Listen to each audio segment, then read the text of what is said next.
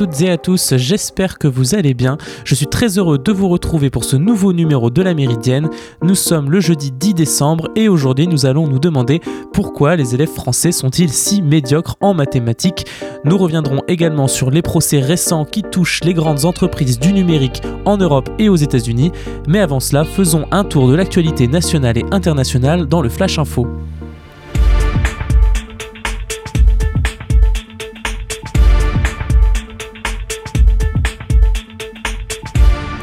Et vous l'avez entendu lors de notre émission spéciale Brexit d'hier, le Royaume-Uni et l'Europe des 27 ont 4 jours pour éviter le no deal.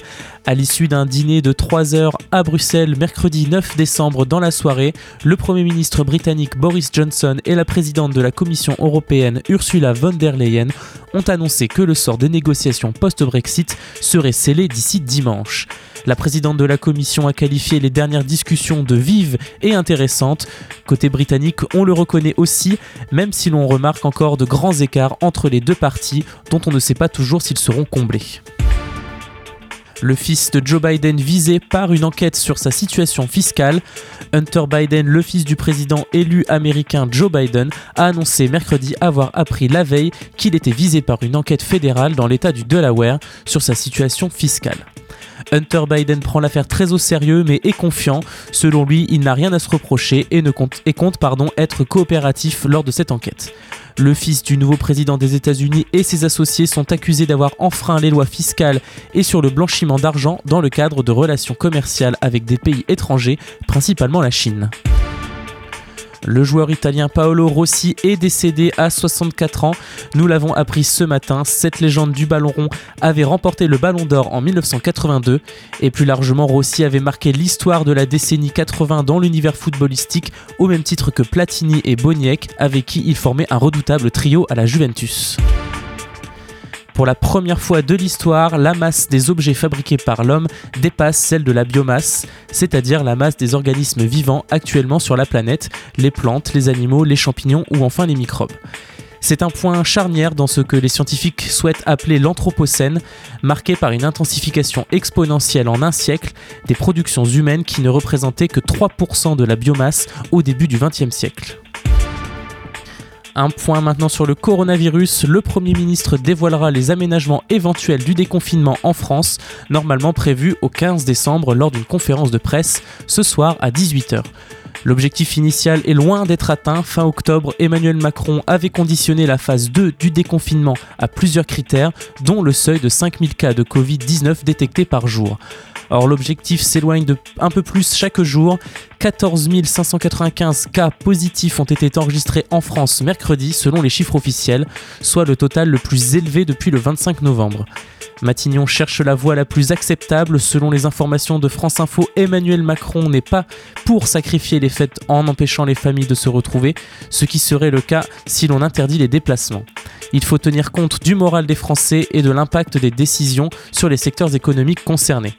Traiter différemment Noël et le jour de l'an n'est pas non plus considéré comme une option convenable. Au sommet de l'État, on confirme que le secteur culturel qui espérait revivre un peu risque d'en faire les frais, mais jusqu'à la dernière minute, les arbitrages vont se poursuivre. La seule solution envisagée, celle de jouer avec les curseurs, l'heure du couvre-feu, des jauges encore plus drastiques si finalement les théâtres et les cinémas devaient rouvrir, et plus que jamais en appeler à la responsabilité individuelle des Français. Les États-Unis, quant à eux, ont franchi pour la première fois mercredi le sombre cap des 3000 décès causés par l'épidémie de coronavirus sur une seule journée. Les autorités sanitaires ont prévenu que l'épidémie pourrait empirer durant l'hiver et avec les déplacements des Américains pour les fêtes. Ouvrons maintenant le dossier des punitions judiciaires des GAFA. Dans l'actualité de ces derniers jours, les grandes entreprises du numérique sont visées par des enquêtes judiciaires. Commençons par Amazon et Google qui viennent décoper respectivement de 35 millions et 100 millions d'euros d'amende par la Commission nationale de l'informatique et des libertés. Pour quelle raison? Eh bien, l'autorité administrative qui veille sur la vie privée des Français reproche notamment aux deux géants du web la pratique consistant à déposer des traceurs publicitaires, des cookies, sur l'ordinateur de l'internaute sans qu'il ait préalablement donné son accord. Par ailleurs, les bandeaux d'informations affichés lors de la consultation de ces sites ne contenaient pas, au moment des contrôles de la CNIL, d'informations suffisamment claires pour que l'internaute sache ce à quoi servent ces cookies et la façon dont il peut les refuser selon la commission.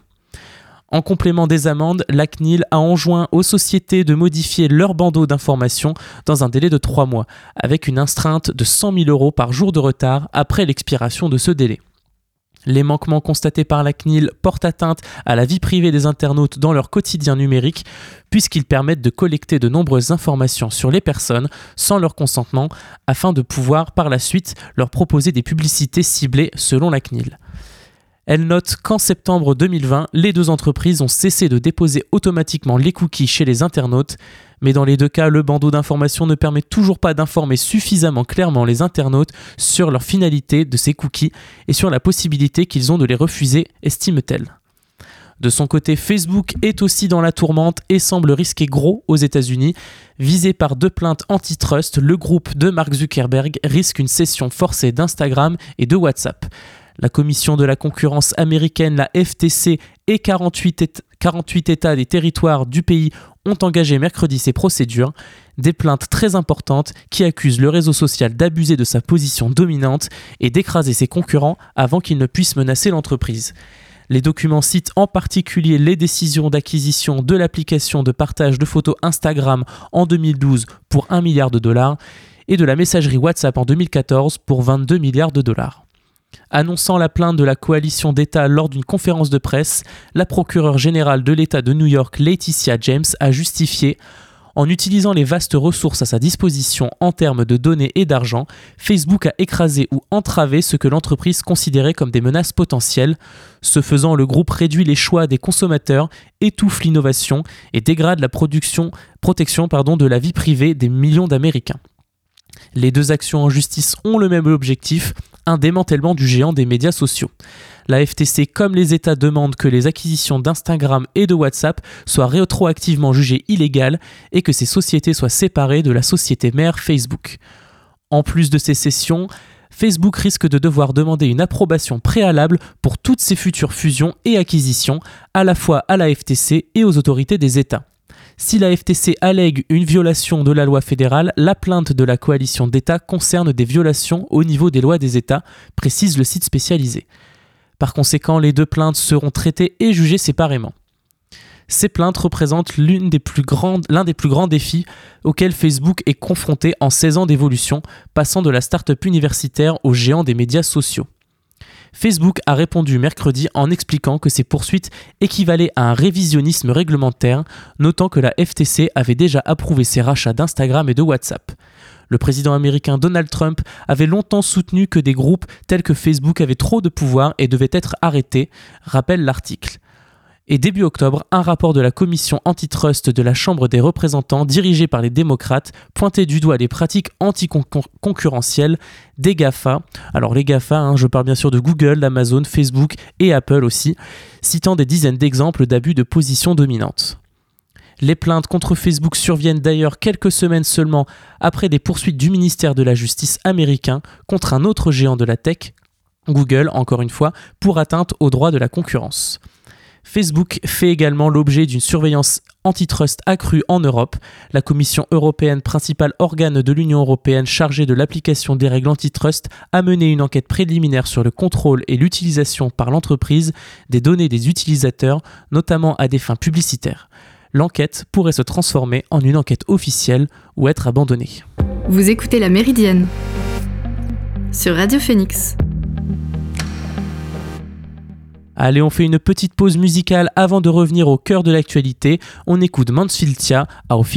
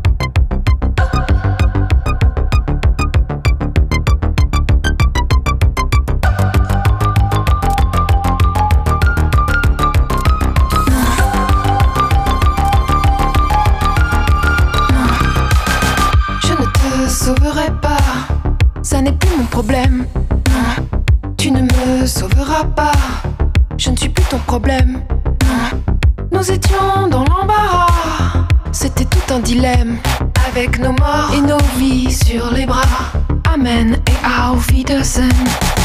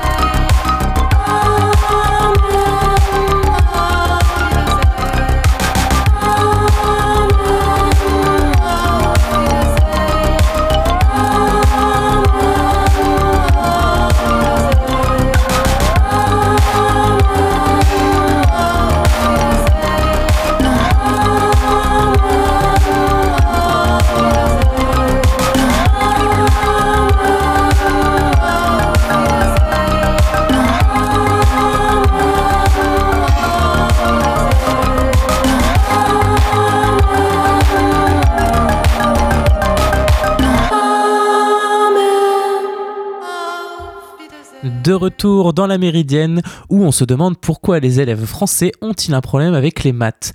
Dans l'enquête internationale Team SS publiée mardi, la France est classée dernière au sein de l'Union européenne pour les mathématiques et pour les CM1 avant-dernière pour les classes de 4e. Je suis solidaire avec vous les enfants, moi non plus j'étais pas bon en maths, mais comment expliquer un tel classement? 2, 3, 4, 5, 6, 7, 8, 9, 10. La première hypothèse vient des enseignants et des enseignements des mathématiques. Il y a un gros travail de formation des enseignants, une formation continue, plus axée sur les fondamentaux, avant Sébastien Plancheneau, président de l'APMEP, l'association des professeurs de mathématiques. Ce constat a été selon lui pris en compte par le gouvernement. Il y a trois ans a été mis en place le plan Villani-Torossian, sur lequel les effets n'ont pas encore été appliqués au niveau des élèves français. Il faudra un certain temps pour qu'on ressente des effets bénéfiques. Les professeurs d'école en primaire n'ont pas eu de formation scientifique et on rencontre quelques difficultés à transmettre les notions mathématiques, explique justement Charles Torossian, le directeur de l'Institut des hautes études de l'éducation et de formation. Il est celui qui a lancé le plan mathématique avec Cédric Villani. La priorité est mise sur la formation à travers ce plan. Il dit qu'on avait noté dans notre rapport qu'il fallait multiplier par 5 l'effort de formation continue sur les enseignants. Nous sommes en train de le faire. Nous avons aujourd'hui quasiment 1600 référents mathématiques de circonscription qui travaillent sur le terrain au plus près des professeurs des écoles. Il y a beaucoup de confiance à reconstituer auprès des enseignants, notamment du premier degré. Le métier d'enseignant de mathématiques est également de moins en moins attirant aux yeux des étudiants, plutôt tournés vers les lettres, et qui donc transmettent moins naturellement le goût des maths. Les étudiants scientifiques, quant à eux, se désintéressent du métier d'enseignant. Il y a une surreprésentation des étudiants qui viennent des filières de sciences humaines ou littéraires. C'est une réalité statistique, nous dit Sophie Vénétité, secrétaire générale adjointe du CNES FSU. Et cela s'explique par une question de revenus. Quand vous avez un master en mathématiques, vous pouvez commencer autrement votre carrière que par le métier d'enseignant qui est mal payé en début de carrière. Il est vrai que les salaires des enseignants français sont parmi les plus mauvais d'Europe. Par exemple, un enseignant français de primaire en début de carrière est payé 26 000 euros bruts par an en moyenne, ce qui place la France au dixième rang sur les 22 pays européens membres de l'OCDE inspectés. Loin derrière son voisin allemand, son voisin allemand pardon, qui rémunère ses enseignants de primaire en début de carrière, plus de 53 000 euros par an en moyenne. Tu as entré le nombre 9. Eh non Ce résultat correspond au nombre des visiteurs qui viennent d'entrer. Tu as oublié de l'ajouter à ton calcul précédent. Ça ne fait rien. Recommence. Mais la formation des enseignants n'explique pas tout. L'enseignement des mathématiques a diminué selon lui depuis un certain nombre d'années. Au niveau du collège, il y a 10 ans, il y avait 5 heures en 6e, alors qu'à l'heure actuelle, on a 4h30. Sur les niveaux de la 5e à la 3e, on a 3h30, alors qu'avant, on avait 4 heures. Selon le directeur de l'Institut des hautes études de l'éducation et formation, il faudrait plus d'heures pour laisser plus de temps à l'appropriation des notions travaillées avec les élèves. Cependant, les jeunes Français ne sont pas si nuls que ça en mathématiques. Ils ont tout de même des points forts, notamment en géométrie, en CM1 par rapport au score moyen européen. C'est également le cas pour les quatrièmes. Toujours selon Charles Torossian, c'est une question spécifique autour du nombre par rapport à la géométrie. Les professeurs aiment bien l'enseigner et les élèves aiment bien aussi l'apprendre. Il y a quelque chose de l'ordre de la manipulation qui est ludique. On dit ce qu'on fait et après on va vers l'abstraction. Un problème de méthode alors? Une approche trop hermétique, c'est ce que semble avancer Christophe Plancheneau de l'Association des professeurs de mathématiques. Selon lui, on a tendance à très rapidement, en tant qu'enseignant, à travailler avec l'utilisation des lettres plutôt que de faire de la manipulation avec des objets ou de travailler avec des symboles, ce qui permettrait de mieux comprendre cette abstraction. On va trop rapidement et on perd un certain nombre d'élèves. Vous écoutez La Méridienne sur Radio Phoenix. Allez, on fait une dernière pause musicale juste avant d'entamer la dernière partie de ce numéro de la Méridienne. Tout de suite, on écoute Nathaniel Paul et son titre It's All a Rage.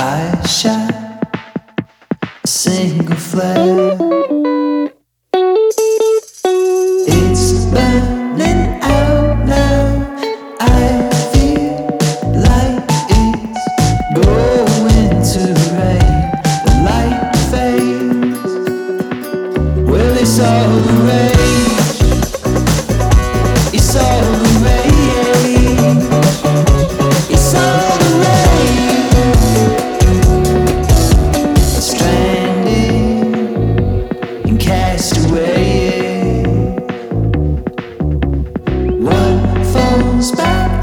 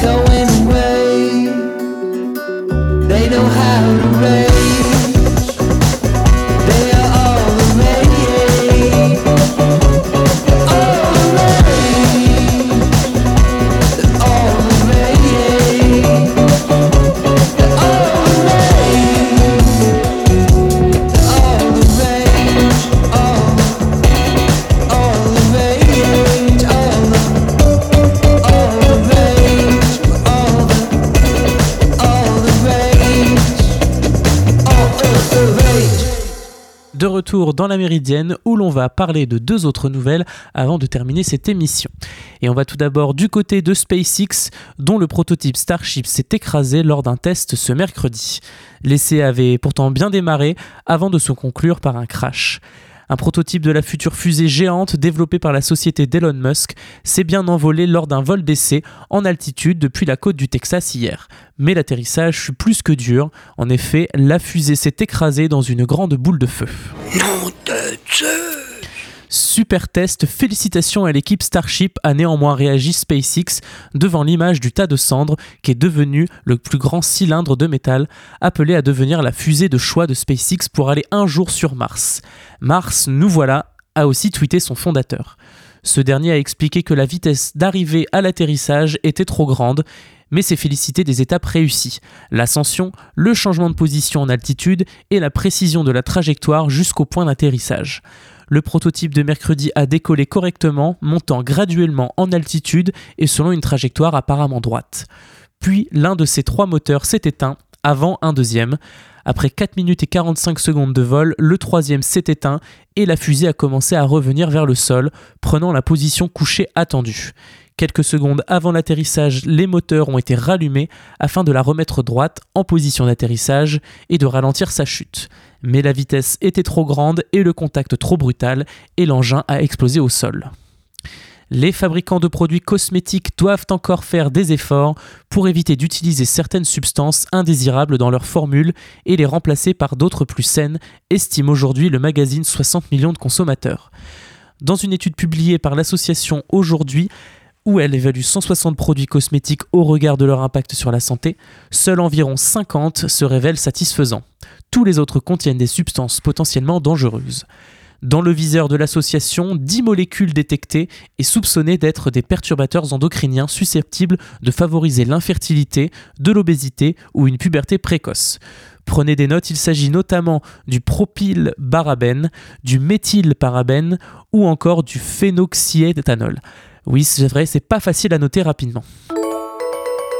Pour ce magnifique maquillage, il te faut donc un bon fond de teint bien hardcore, de l'eyeliner, des fossiles arrachés sur un cadavre, du fard à paupières jaune, un autre jaune plus clair, du rose, du blush et du rouge à lèvres rose testé sur des putains de singes.